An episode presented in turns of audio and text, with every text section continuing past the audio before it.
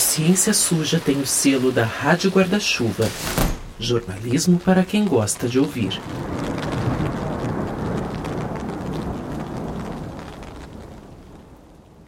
Oi, gente, eu sou o Terro Preste e a gente mal terminou a temporada regular aqui no Ciência Suja e já estamos de volta com a nossa intertemporada. Essa intertemporada, assim como a pré-temporada aqui desse ano, tem o apoio da ACT Promoção da Saúde. E foi a turma da ACT quem cantou a bola desse episódio, aliás, que tem um tema bem transversal. Se você ouviu o nosso episódio sobre negacionismo climático, você sabe que um dos argumentos dos desinformadores do meio ambiente é dizer que o Brasil não tem espaço suficiente para produzir alimentos, porque tem muita terra protegida. Isso é uma mentira, isso é uma desinformação, porque na verdade a gente tem sim espaço e a gente pode otimizar muito os nossos cultivos. Nessa linha, a gente poderia também priorizar o cultivo de alimentos e menos o de culturas como o tabaco. A gente tem uma nota técnica da CT assinada pelo Walter Palmieri Jr. que toca no assunto. Já já vocês vão conhecer o Walter e os outros convidados que a gente trouxe aqui hoje. Mas nessa nota, a gente fica sabendo que o Brasil é o terceiro maior produtor de folha de tabaco do mundo e é o maior exportador. Foram 744,2 mil toneladas de folha de tabaco produzidas em 2021, segundo a FAO. E o mais impressionante, para mim pelo menos, é a tendência.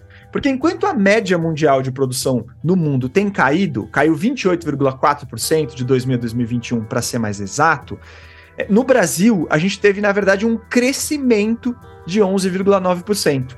A gente está na, na contramão, né, nesse sentido. E agora eu queria até reproduzir um trecho da conclusão dessa nota técnica da CT, que diz o seguinte: se cada 10% dos hectares que produzem folhas de tabaco produzissem vegetais diversos, poderíamos ter um acréscimo de 857,2 mil toneladas de vegetais. Seria sair de uma grande externalidade negativa na produção para uma externalidade positiva. Só para deixar bem claro, de um jeito resumido, talvez até simplista, externalidade negativa são os males que um produto causa à saúde e ao meio ambiente. E a externalidade positiva, aqui no nosso caso, é ter menos cigarro, menos gente fumando, menos gasto com saúde e uma alimentação melhor. Ou seja, é ganhar qualidade de vida. Então, vamos lá, né? Aqui nesse episódio a gente trouxe gente de primeiríssima linha para mostrar como a diversificação de plantios que são hoje dedicados virtualmente 100% ao tabaco trariam mais alimento para o nosso país e poderiam ajudar a combater a fome e a insegurança alimentar. Ao mesmo tempo, a gente quer conversar sobre como a fumicultura nacional criou um processo que chega a ser cruel, de novo aqui na minha opinião, com alguns produtores, que ficam dependentes né, desse, desse projeto, desse, dessa forma de cultivo. E bom, a gente também vai falar sobre insegurança alimentar e sobre medidas que realmente ajudariam a enfrentar esse problema. Como eu disse, o episódio é bem transversal.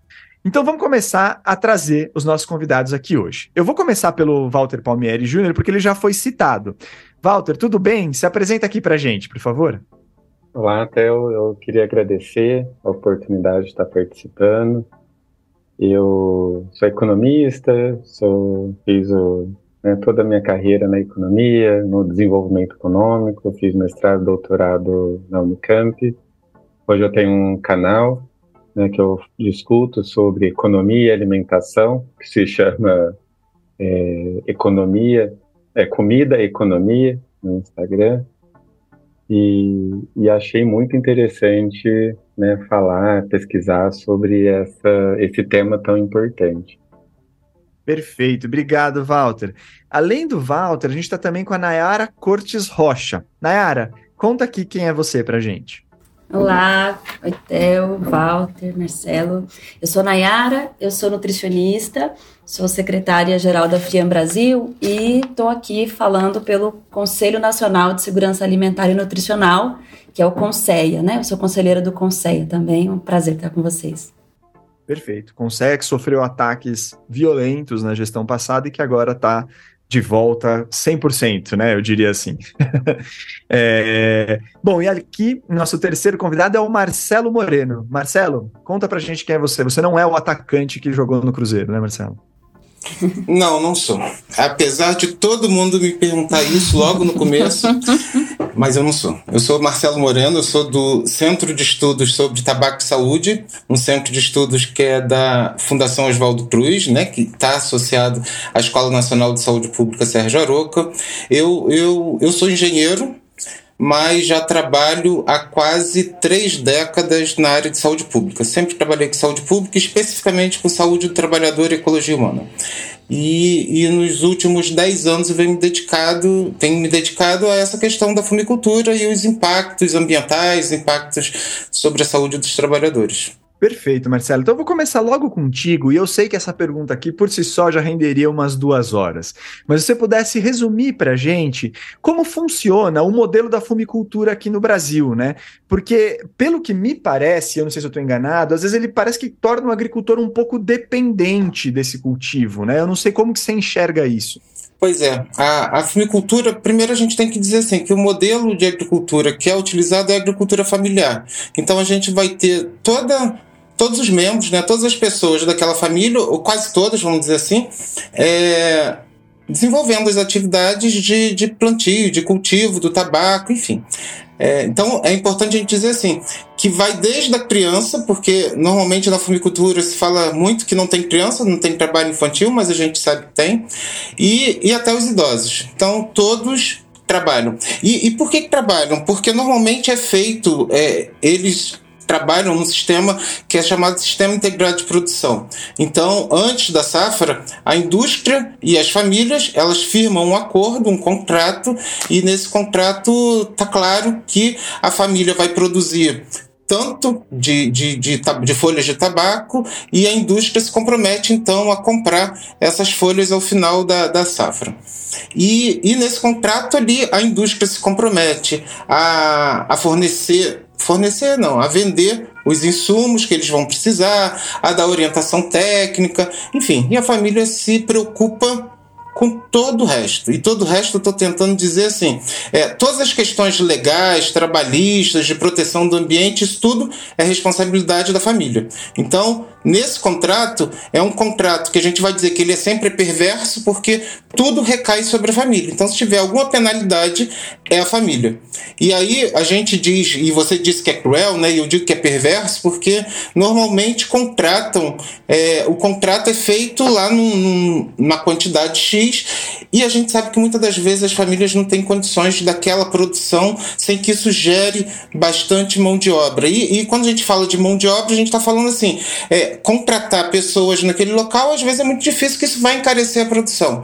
Então, eles têm lá o sistema deles, que eles vão é, dias com outras famílias, então um ajuda na colheita agora, depois essa família vem ajuda na colheita na minha, então eles vão trabalhando dessa forma.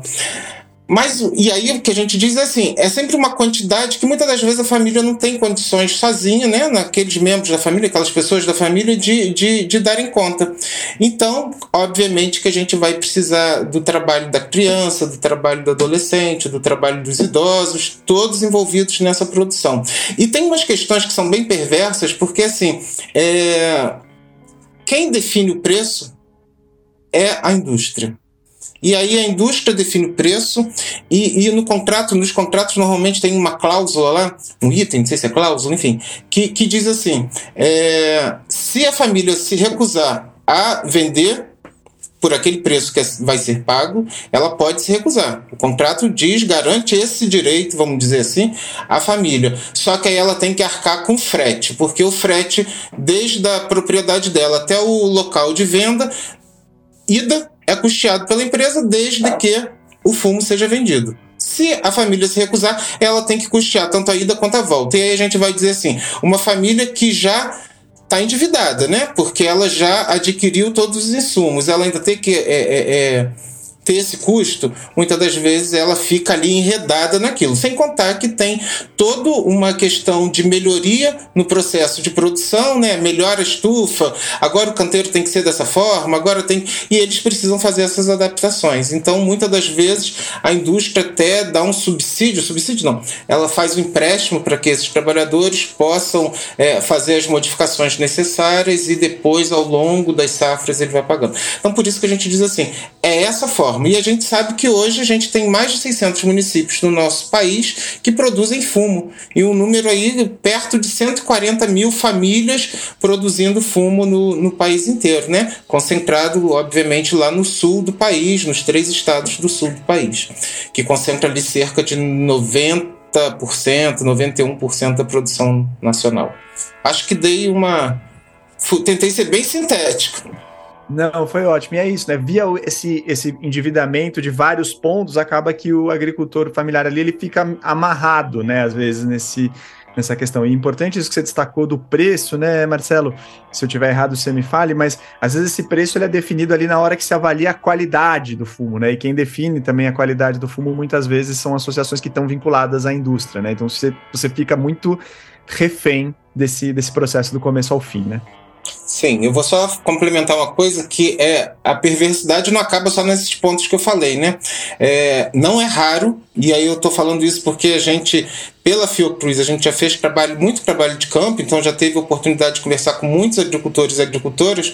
Então, assim, não é raro nessas localidades aquele que vende primeiro tem um preço alto. Isso normalmente de acordo com a necessidade da indústria. Então, se ela precisa exportar mais naquele momento, ela bota o, valor lá no alto e aí várias pessoas vendem seu tabaco. Algumas é, é, é, que já viram que o seu vizinho, que o seu, enfim, que outras propriedades ali têm um tabaco com a qualidade igual à sua e aí vendem querendo que seja aquele valor. E muitas das vezes esse valor ele varia ao, a classificação e, consequentemente, o valor varia ao longo da safra. Então, não é raro a gente ver uma família que diz assim: o meu fumo foi classificado como na melhor qualidade, né? A gente precisa dizer que são 47 qualidades, possibilidades de classificação do fumo. E aí, o meu foi é, foi, foi classificado como o melhor e eu recebi tanto. E aí, o outro que tem o fumo igual é classificado lá três vezes abaixo e recebe muito pouco. Então, aí a gente vai vendo né, como que esse esquema, como que esse sistema é perverso com essas famílias produtoras. Perfeito.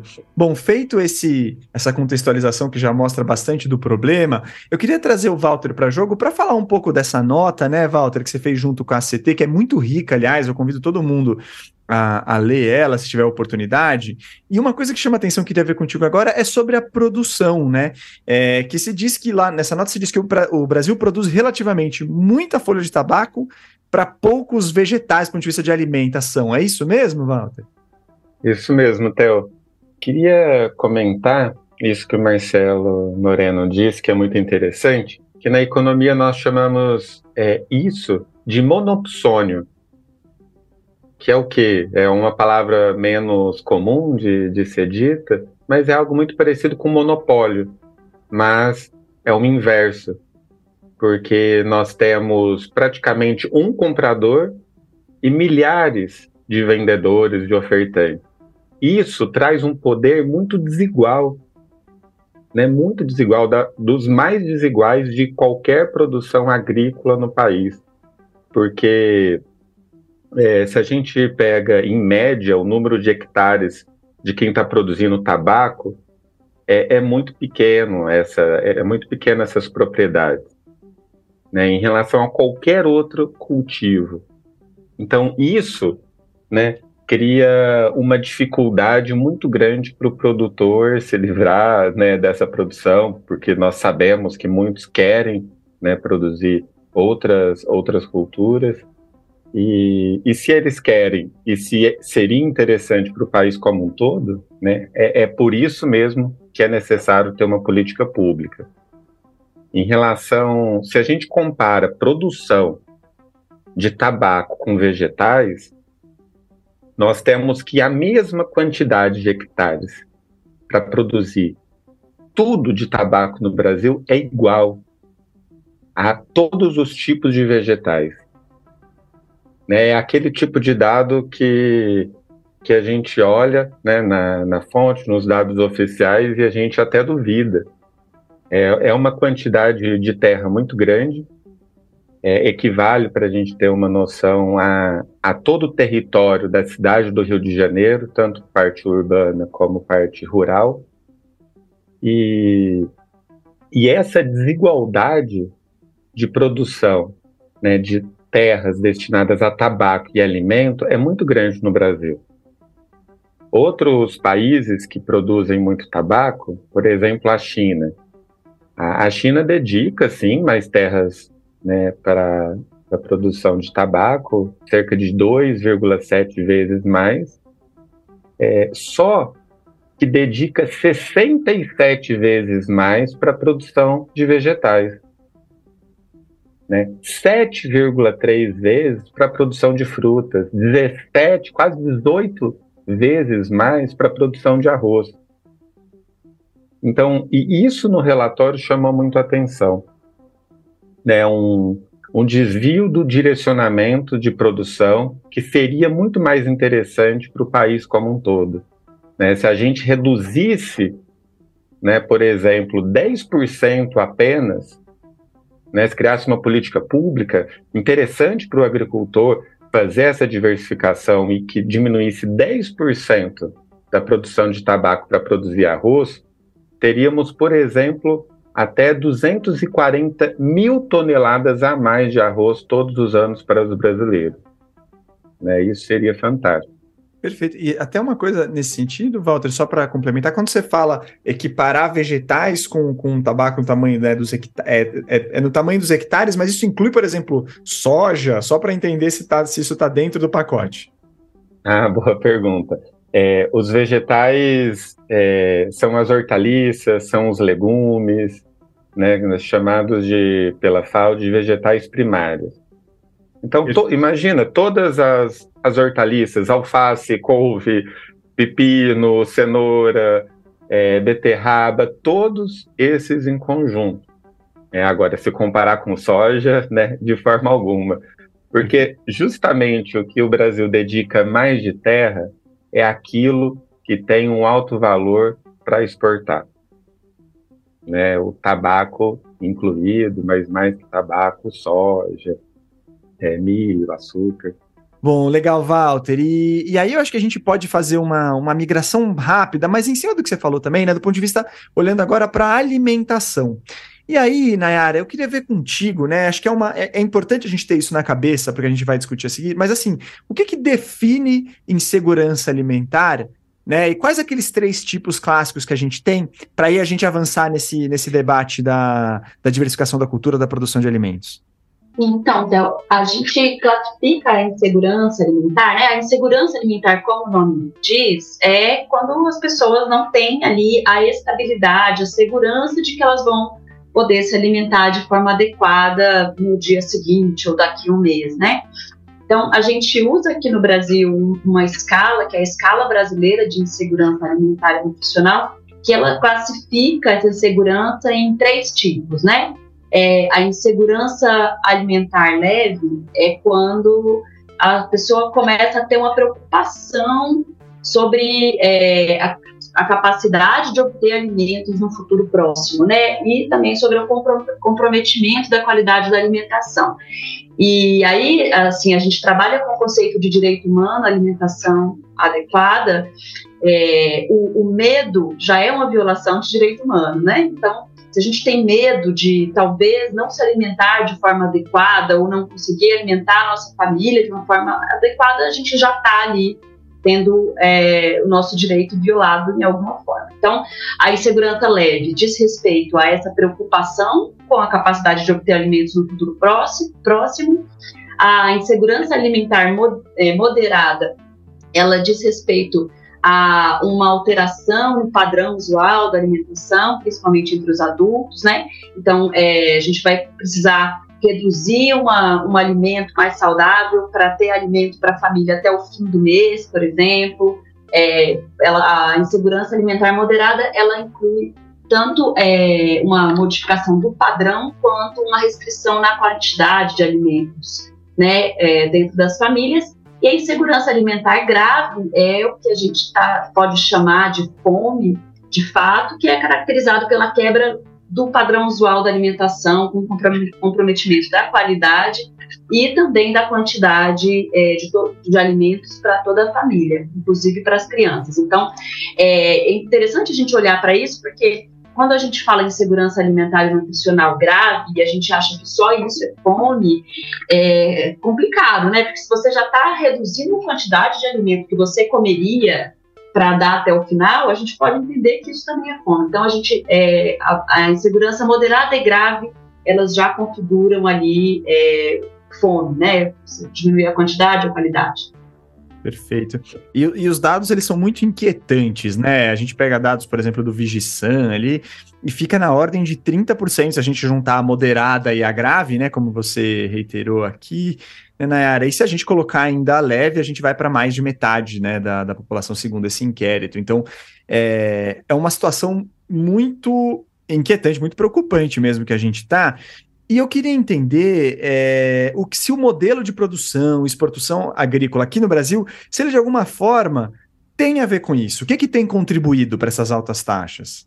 É, então, então, essa é uma discussão muito interessante, né? Porque a gente entende que o direito humano à alimentação, ele é realizado ou violado a partir de um contexto, né? Que é um contexto de segurança de sistemas alimentares, né? Então, se no nosso passado remoto a gente precisava caçar, precisava produzir alimentos e aí isso gerava fome, hoje em dia a gente tem uma produção, uma capacidade de produção de alimentos que daria para alimentar a população mundial com muita tranquilidade. O que acontece é que é, esse sistema alimentar, que é o que define quem come e quem não come, né? Ele, ele define também o que, que a gente produz na, no solo, define é, qual é o preço da comida no final, quem, como é que a gente acessa alimento, né? É, então, se para quem está sofrendo com a insegurança alimentar e nutricional, o que define é a renda ou quanto de dinheiro que tem e quanto custa esse alimento e qual alimento que está disponível perto de casa, a que preço, é, o que define o preço do alimento, o que define a renda das pessoas, são políticas maiores, né? E que tem a ver com o que está sendo produzido em maior ou menor escala, tem a ver com se o produtor que produz alimento, comida de verdade, ele consegue se manter na sua terra produzindo verdura, hortaliça, é, fruta ou é, animais de pequeno porte, ou se ele vai precisar vender a terra dele para porque ele não consegue se sustentar ali. Né? Então a gente tem um sistema alimentar que é, é definido hoje muito mais pelo, pela necessidade do lucro, porque quem tem a maior parte das terras agricultáveis está muito mais preocupado em produzir soja, produzir milho, aquilo, como a gente está dizendo, né? Produzir tabaco. E, e, isso não é alimento, né? Assim, então acaba que a gente tem uma produção muito grande de commodity, que não é alimento no final, e é uma produção menor de, de alimento, especialmente alimento adequado e saudável, né? Produzido sem agrotóxicos, sem transgênico. E aí, isso na cadeia, no caminho do alimento ali, é, tem muitas implicações para o que que uma soja, o quanto que soja, que milho alimenta, o quanto que, o que que tabaco, é, no final, o produto vai a, a contribuir para a alimentação ou não, né? Então, é, isso define o que, que vai chegar nas prateleiras, o preço que vai chegar nas prateleiras, o que, que vai estar tá mais disponível ou não, e aí isso tu, né, o que tem publicidade ou não, e aí tudo isso impacta na segurança alimentar e nutricional da gente. Perfeito. Então fica claro por diferentes vias que a priorização né, de, da, da, da, produção de alimentos mesmo seria uma coisa muito positiva nesses nesse, nesse, nessa questão de segurança alimentar e até em outras, né? Até da qualidade mesmo do, do alimento. E aí, Walter, Marcelo, é, eu vou começar pelo Walter, porque, é, porque ele estava até abordando isso na nota, mas Marcelo, se quiser complementar, fica à vontade também. Sobre só esse adendo aqui, disse o Brasil também precisa adotar práticas para incentivar o cultivo de alimentos para produção nacional e menos para exportação, porque isso é uma coisa que a gente que se debate muito, assim, né? Não estou querendo dizer que, não, olha, o, o brasileiro é mais importante do que a pessoa do outro lado do mundo, não estou querendo dizer isso, mas assim, isso pode ser importante mesmo, a gente, a gente valorizar é, o cultivo para produção, para consumo próprio? Walter, se quiser começar, Marcelo, quiser complementar? Bom, é, isso, na verdade, é muito importante, porque a nossa terra, na verdade, antes de qualquer coisa, um conceito que é muito importante para a gente entender isso é de soberania alimentar. É a população brasileira, né, a capacidade, o poder que ela tem de decidir o que se produz e o que se consome de alimentos no Brasil. É, nós não temos soberania alimentar e estamos cada vez tendo menos. Por quê? Porque os recursos públicos vão, incentivam a produção daquilo que é mais rentável. E aquilo que é mais rentável é, na maior parte das vezes, o que é exportado. Isso tanto porque cada hectare eu tenho um valor né, monetário maior, porque é mais produtivo algumas culturas, porque é relacionada a políticas públicas né, mais antigas de incentivar a ampliação de produtividade justamente em certas atividades que são exportáveis. Né, o que é exportável se ganha em dólar. E, e quando você tem né, uma produção de, de, por exemplo, soja, se você amplia demais a produção, a oferta num dado momento, a demanda internacional absorve. Em produção de produtos para o mercado interno, o, o, excedente de oferta num dado momento faz o preço, preço baixar e o rendimento cai. É algo normal da produção agrícola. Mas tudo isso para a gente entender né, o lado do produtor. Para o lado do produtor, se ele pode produzir aquilo que vai exportar, né, que está sendo melhor remunerado, ele vai, vai ser a escolha dele. Por isso que investimentos elevadíssimos de bilhões, de quase 400 bilhões para o próximo ano, que é o plano Safra, acaba incentivando mesmo o agricultor familiar, né, aquele agricultor menor, a ter condições de, ó, não vou produzir mais a minha cenoura, o meu feijão, o meu, a minha fruta, e vou, né, começar a produzir soja. Para o produtor vai ser melhor, por isso que ele vai optar por essa, é, é, por essa escolha. Agora, a gente tem que pensar no Brasil quanto mais a gente produz produtos para exportar, menos você tem de oferta para o mercado interno. Isso que faz a gente entender a, a inflação de alimentos nos últimos anos. E a inflação de alimentos, né, é, pesquisei isso no, no relatório de 2001 para a CT, é, subiu é, em uma média que é o dobro da inflação geral. O dobro. E principalmente os alimentos que mais subiram é aqueles é, que não são destinados para exportar, como por exemplo frutas. Aí você vai criando uma série de problemas para a saúde pública. Por exemplo, as frutas sobem de preço num ritmo muito maior do que os doces açucarados. Um incentivo né, que não é nada interessante é, para a saúde pública. Então, se a gente é, quando a gente entende né, esse conceito de soberania alimentar, entende qual que é o problema mais estrutural, no meu entender, né, porque faz com que, é, porque determina o que é produzido no país, você realmente afeta a, insegurança alimentar e a saúde pública.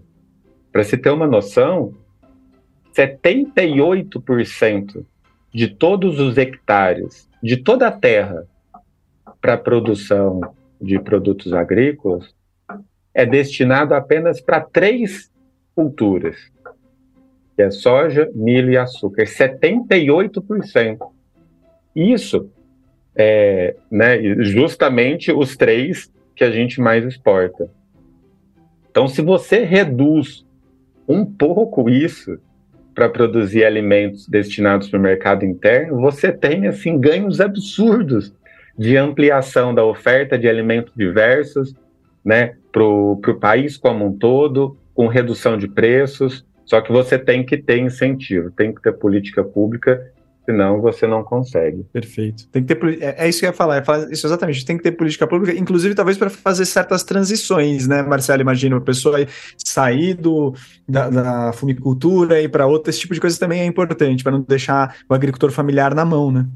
É, sem dúvida. O, o Walter tinha falado antes, né, da, da Convenção Quadro, né, da Convenção Quadro para Controle do Tabaco, que foi esse tratado, que é esse tratado é, mundial, é o primeiro tratado de saúde pública, né, que enfim, sob os auspícios da Organização Mundial da Saúde, e que ele prevê exatamente isso em um de seus artigos, né? que é a, a que são as alternativas economicamente viáveis à produção de tabaco, né? Assim como que esses produtores, porque é um pouco do que o Walter tinha falado, né?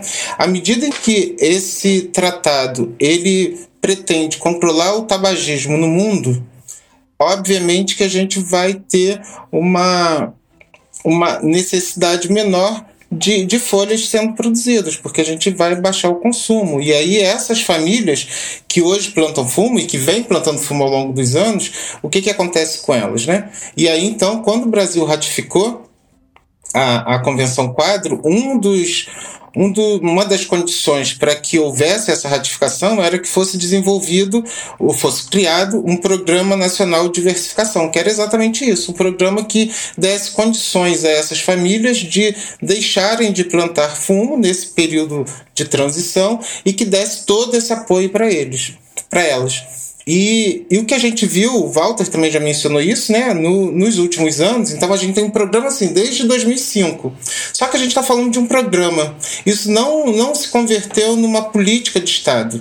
Então, esse programa, ele ficou a, ao bel prazer, enfim, ele ficou de acordo com cada governo. No último governo, por exemplo, que tinha. É, é, que asfixiava tudo, né? Asfixiou também esse programa e a gente viu que assim o programa mingou.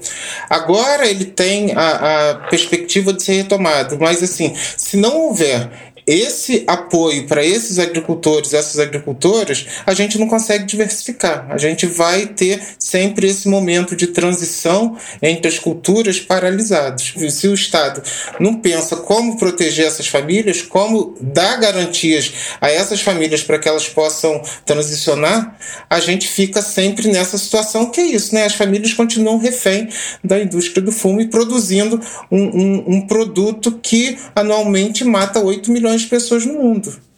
Pois é, né? E, e é curioso, né? Porque se fala, ah, mas às vezes o cara que planta tabaco, ele ganha mais dinheiro, né? E aí eu queria ver contigo, Marcelo, sobre qualidade de vida. Assim, a vida do agricultor, no fim das contas, melhora quando ele diversifica. E só para te dar um, um, insumo, né? A gente tem inclusive pesquisas da Universidade de Pelotas, ali, Universidade Federal de Pelotas, falando que 65% tem desejo de né, sair da, da, da plantação de tabaco, né? Outros, tra outros trabalhos mostram que algo em torno vai, de mais de dois terços das famílias produtoras de tabaco queriam pelo menos diversificar ou até interromper né, o cultivo. Então, aonde que tá pegando? Porque, ué, se ele tá ganhando mais dinheiro, o que, que ele tá reclamando, tá querendo sair, Marcelo? Conta pra gente um pouco essa história.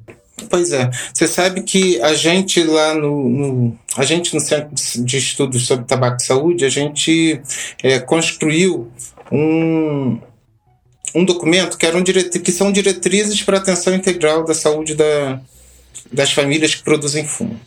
E, e um, umas diretrizes bem calcadas na questão da, nas questões de saúde relacionadas à produção de fumo. Isso fez com que a gente tivesse contato com mais de 100 famílias produtoras. E, e, é exatamente o que essa pesquisa da UFPEL ela mostra. Assim, quando você conversa com os agricultores, todos falam: se eu tivesse condição de parar de plantar fumo, eu pararia. E aí a gente pergunta sempre assim, por que, que você pararia? Se dizem exatamente as perguntas que você fez, que dizem que é tão rentável, né?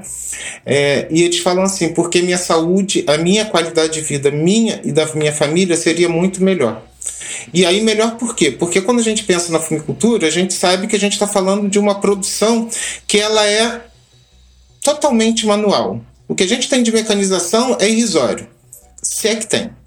É, então é todo manual. E aí a gente normalmente a gente está falando de produção de 20 mil pés, de 80 mil pés de tabaco, de 100. A gente já foi em famílias que produziam 150 mil pés de tabaco.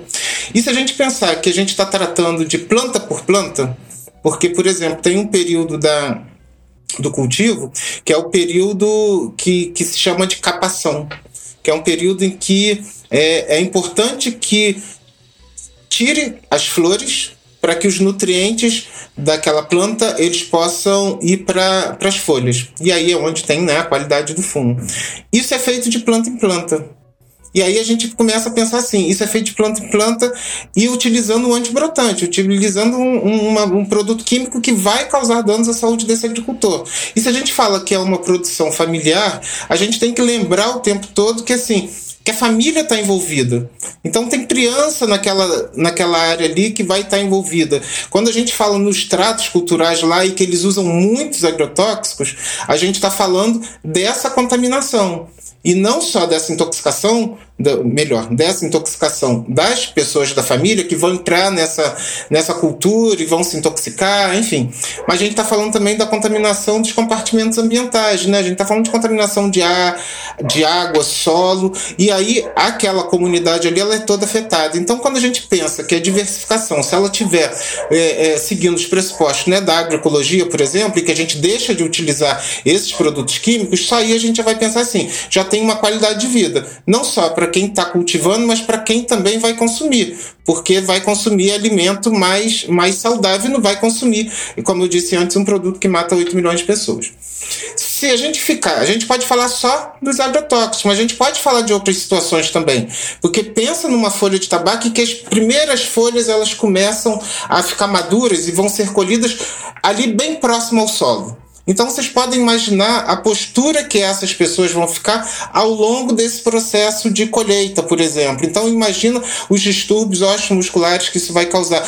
E, e, uma série de outras questões. Se a gente pensar na questão do, do endividamento, de quanto que eu vou receber ao final, se eu vou conseguir arcar com tudo que eu já investir nessa produção, então a gente vai falar daqueles transtornos psiquiátricos menores, a gente vai falar de depressão, de ansiedade, de, enfim, de uma série de outros problemas. Então, quando diversifica, a gente muda a forma de, de plantar, a gente muda essa relação com a terra, a gente tem uma melhoria na nossa qualidade de vida, não só da família, mas daquela comunidade toda no entorno.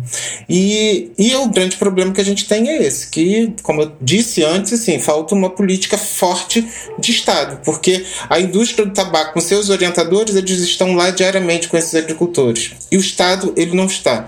Então, é por isso que a gente vê nas áreas cultivadas com tabaco grandes mitos que se tornaram verdades, né? Que é dizer que esses agricultores, eles não conseguem plantar outra coisa, que eles não conseguem cultivar, porque tem uma história que eles sempre foram, é, é, e aí chamam eles até de fumicultores, né, que prende mais eles a essa cultura, né, e deixa de ser agricultor, que pode produzir, enfim, várias outras coisas.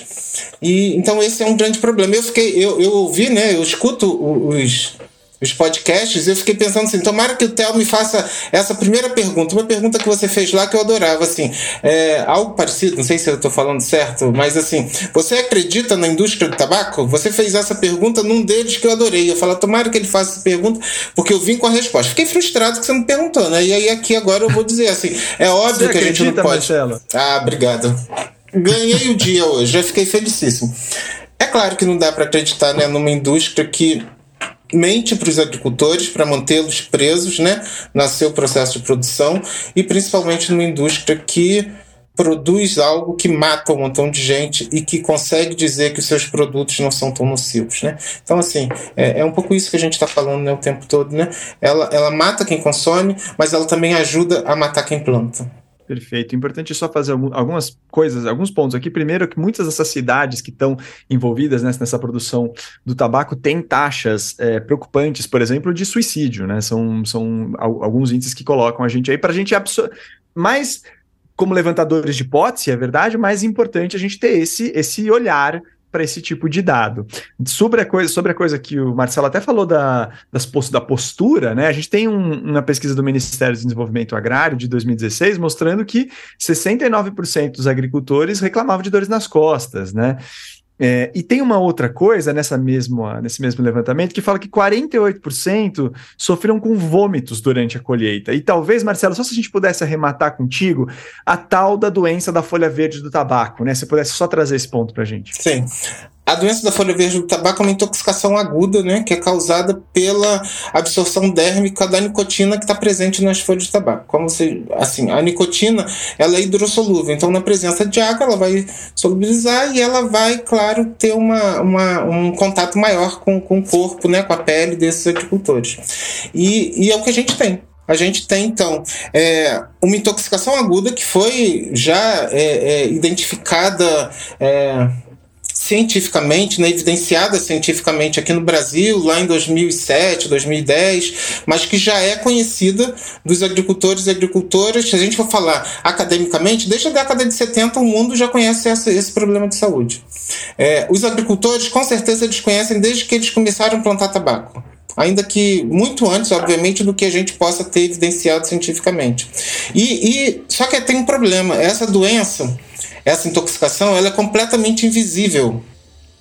E ela é invisível por vários motivos. Eu vou dizer para vocês assim, ela é invisível porque é, como a gente já falou antes, assim, são poucas pessoas que têm que dar conta de uma produção muito grande daquela família. Então eles não podem muito se dar o luxo de se recuperar de uma intoxicação, que é vômito, tontura, enfim. Esse mal-estar todo, que eles chamam nas áreas cultivadas de tabaco como bebedeira do fumo o porre do fumo, porque eles dizem que os sintomas, né, os sinais e sintomas ali, são parecidos com esse de uma bebedeira mesmo, enfim, de um porre. E, e quando a gente chega nessas áreas, então assim, eles não podem simplesmente é, abdicar de dias de trabalho para se recuperar. Então muitos não procuram nem assistência médica. Se você vai em alguns municípios que as farmácias no período da colheita eles vendem o kit colheita que é um conjunto de medicamentos que vão dar conta desses, desses, dessas queixas, enfim, desses problemas que eles vão apresentar. Outro problema é que tem uma coisa que é chamada de equipamento de proteção individual, que a gente tem é, estudos tem um estudo que é muito interessante, que é um estudo lá de 2014, se eu não me engano, é pelo menos publicado em 2014, que diz que esse equipamento de proteção individual ele tem uma uma eficiência, uma eficácia de, sei lá, quase 100%, 96, 98, não sei. Porque, enfim, não quero nem saber. Mas Aí quando você vai ver, quem financiou esse estudo foi a indústria do tabaco, foi o Sindicato das Indústrias de Tabaco. E aí a gente vai dizer assim, dá para acreditar nessa indústria?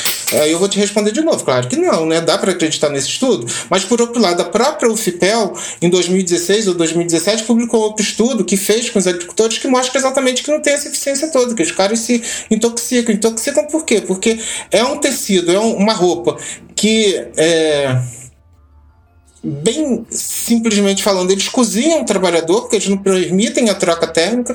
Então os trabalhadores dizem: no, no, no início da manhã eu consigo usar isso aqui, depois eu não consigo porque eu estou cozinhando aqui dentro. E aí é claro que a gente está dizendo assim: vai piorar a situação desses trabalhadores, que eles agora vão sofrer com exaustão térmica associada à questão da nicotina, mais o trabalho pesado, enfim. Então a gente está falando de uma carga de trabalho aí muito grande.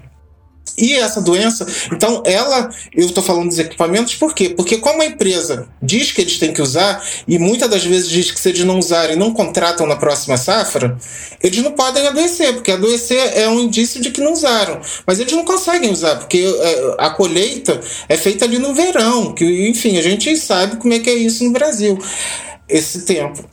Esse é um problema. Ou já disseram pra gente nessas nossas andanças que assim, que não adianta chegar na unidade de saúde porque o médico, como eles dizem assim, ralha conosco, o médico briga, porque diz de novo com isso, vocês não aprendem a se cuidar. E aí a gente diz assim, é todo um sistema e aí eu tô falando do sistema todo, né? Muito perverso, né? Porque assim, dá uma roupa pro cara que ele não pode utilizar, que ele não vai conseguir usar.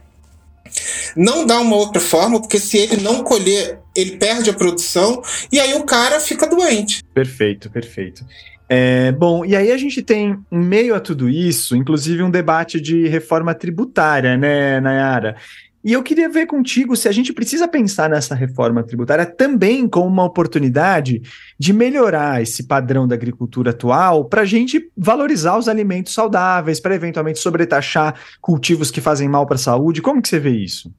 É, então, é, aquilo quando estava dizendo, né, sobre o que, que faz a insegurança alimentar aumentar ou diminuir, é, todo esse sistema, e aí a gente inclui políticas públicas, porque é, a gente precisa de política pública para melhorar a renda das pessoas, e aí a gente pode pensar em programas de transferência de renda, pode pensar em programa de emprego, é, mas a gente precisa pensar em outras políticas públicas também, né, como de fortalecimento da agricultura familiar, promoção da agroecologia, redução do agrotóxico e política fiscal. Política fiscal, que é essa discussão da reforma tributária, ela é fundamental para as pessoas acessarem alimentos a, a, primeiro acessarem alimentos e depois acessarem alimentos de qualidade, porque o que a gente tem hoje é que um alimento ultraprocessado, né, um refrigerante, um salgadinho, além de estar tá muito mais disponível é, pelas cidades, né, é, em todos os lugares, eles são infinitamente mais baratos e eles é, produzem, não produzem é, saúde, né? Eles produzem doenças, doenças crônicas não transmissíveis. É, e isso a gente tem pesquisas demonstrando que, que a, o consumo desses produtos, além de estar tá diretamente relacionado com o aumento dessas doenças, está reduzindo, além da qualidade de vida, o tempo de vida das pessoas, né?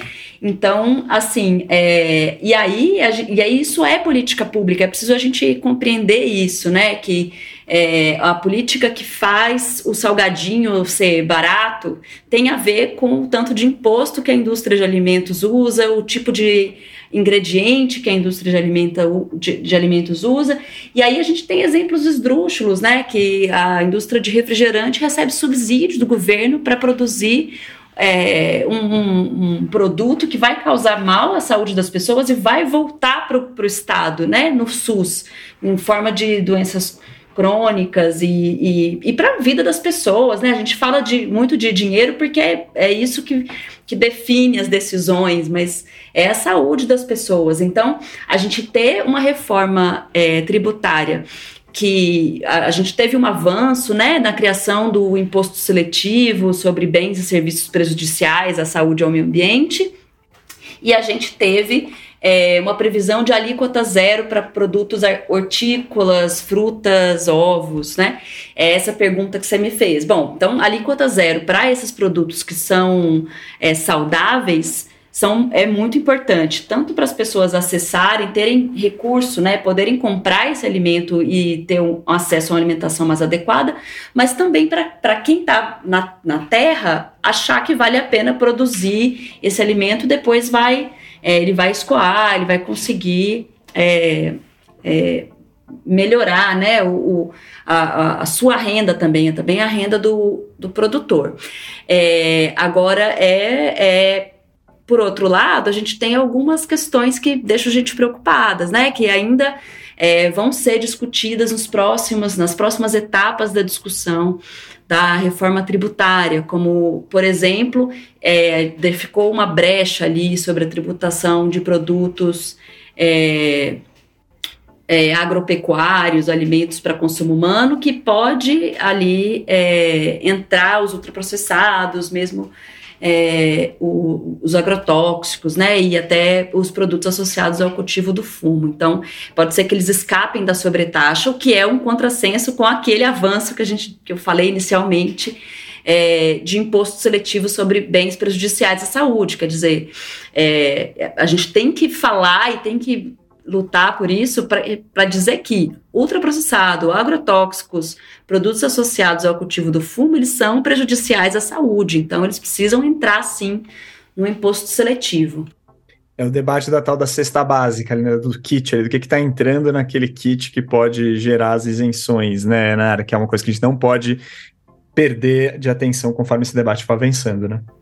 Perfeito, é exatamente isso, né? E aí essa é uma, uma, uma, outra discussão que é fundamental para as próximas etapas, né? A gente definir quais são os, os, itens da cesta básica nacional de alimentos que vão ter alíquota zero, né? É, a gente precisa que essa cesta básica ela se oriente pelo guia alimentar para a população brasileira. Que o que, que o guia alimentar para a população brasileira é, orienta? Ele orienta que a gente precisa se alimentar principalmente de alimentos em natura e minimamente processados ou ingredientes culinários. No final, isso quer dizer que é alimento que a gente sabe o que, que tem ali dentro, né? É, não é uma coisa que foi para a indústria e voltou e a gente não tem a menor ideia do que, que tem ali dentro. É fundamental a gente é, ter uma cesta básica saudável, né? É, essa é uma discussão a próxima que a gente precisa estar tá muito atento. Pequenos de olho, então. Bom, gente, já estamos aqui há um bom tempo nesse papo. Eu queria colocar assim, né, o Walter e o Marcelo para jogo para os recados finais deles aí também e para eventualmente se eles quiserem abordar aqui, daí a gente fecha com você, tá, Nayara? Pode ir quem vocês quiserem. Vou aqui sortear aqui na minha telinha. 3, 2, 1, bateu o Walter aqui. Bom, uh, que a Nayara disse sobre a questão tributária é muito importante.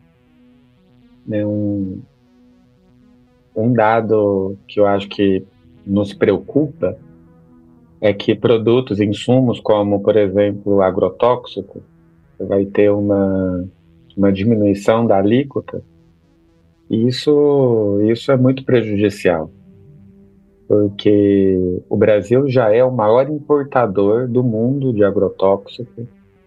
É, nos últimos cinco anos, em termos de toneladas importadas, mais que dobrou então, enquanto outros países estão diminuindo o ritmo de, de uso, de importação de agrotóxico, o Brasil está indo no caminho exatamente oposto. E o que essa reforma tributária faz é, é, é incentivar isso, incentivar uma produção né, não agroecológica, não orgânica e, e, que vai beneficiar principalmente né, o que a gente tinha falado, os grandes produtores de, de commodities exportáveis. O, o preço, ele, ele é um verdadeiro farol na economia. Ele é um verdadeiro farol porque ele direciona tanto o que vai ser produzido como aquilo que vai ser consumido. Se você barateia a produção né, de alimentos, de produtos, commodities que não são orgânicos, com muito uso de agrotóxico para ampliar a produtividade, é isso que será feito. E, e se você tributa de uma forma igual um produto ultraprocessado e um produto né, saudável, você não está fornecendo os incentivos o produto ultraprocessado ele já tem é, alguns benefícios do ponto de vista econômico para o consumidor, porque ele oscila menos de preço. A, a indústria de ultraprocessados consegue né, uma logística, já que, que, é, que colocam in, in, né, enormes quantidades de aditivos e conservantes, faz com que o seu produto né, chegue nas 5.500 cidades do Brasil de uma forma muito rápida, muito constante, um pouco oscilação de preço. E, e ter o mesmo tributo que o alimento saudável, né, isso, né, ao meu ver, não pode de forma alguma, é um desincentivo à saúde pública. Um, um abacaxi, né, fruta, não pode ter o mesmo tributo que um suco artificial de abacaxi que nem tem abacaxi. Tá certo. Marcelo? Pois é, eu acho que assim, indo nessa, nessa linha né, de, de pensar essa redução de tributos para agrotóxicos, a gente não pode esquecer, como você disse, e, e o, o, Walter e a Nayara também já falaram assim, que a gente está falando os agrotóxicos eles geram externalidades negativas, né? Assim, eles causam doenças, eles causam mortes por intoxicações agudas, doenças crônicas como câncer, é, além de produzir todo um sofrimento para as famílias, né? E essa conta depois, quem paga é a própria sociedade, né? Porque é, é, o sistema único de saúde, é a previdência social, é o ambiente que está impactado. Então, eu, eu diria assim, para ser bem muito, muito sintético, essa proposta né, de redução dos tributos para agrotóxico é um escárnio, é uma vergonha para um país que está pensando em, em, em contrassenso, obviamente, né? Para um país que pretende proteger a saúde da sua população, enfim, atual e das gerações futuras. Então, é, o, o, bom é que a gente se mobiliza, né? O bom é que o Brasil, ainda que a gente tenha passado por esse período nefasto aí nos últimos quatro anos, a gente consegue ainda se manifestar, consegue produzir.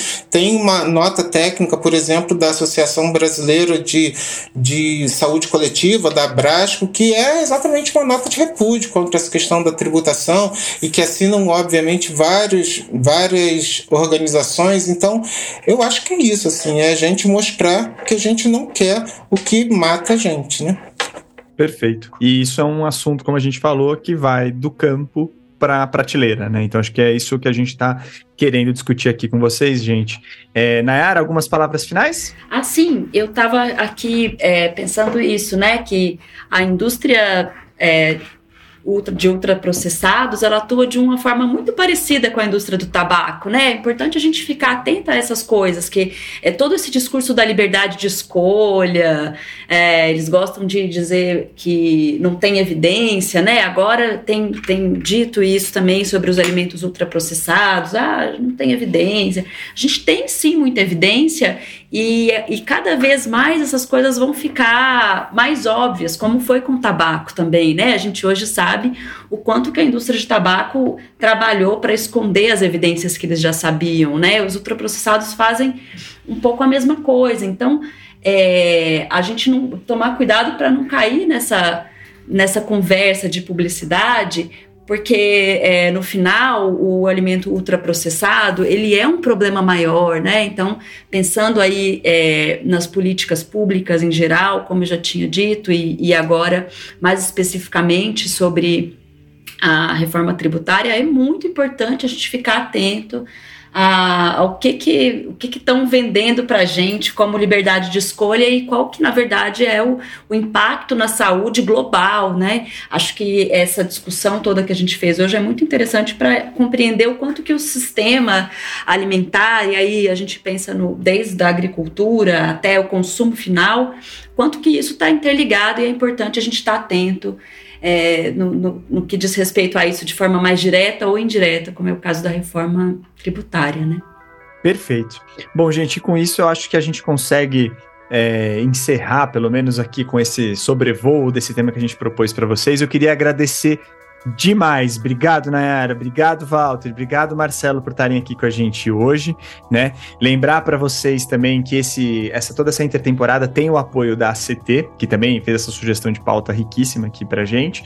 O ano de 2023 do Ciência Suja é todo, tem todo o apoio do Instituto Serra Pilheira, que promove a ciência e a divulgação científica no Brasil, né?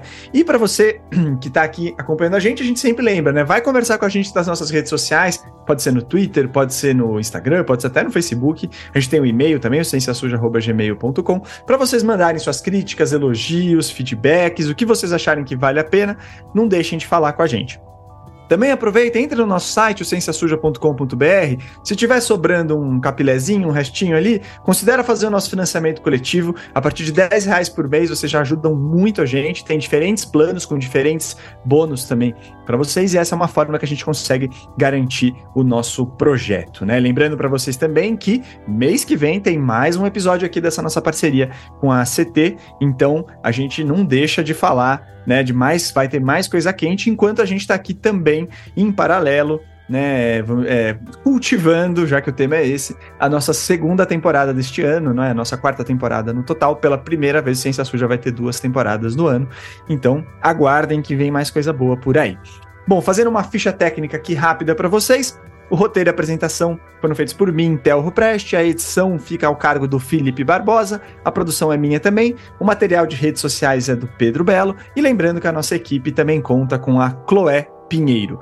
Gente, mais uma vez, muito obrigado, obrigado para você que está ouvindo a gente, um grande abraço, tchau, tchau. Até.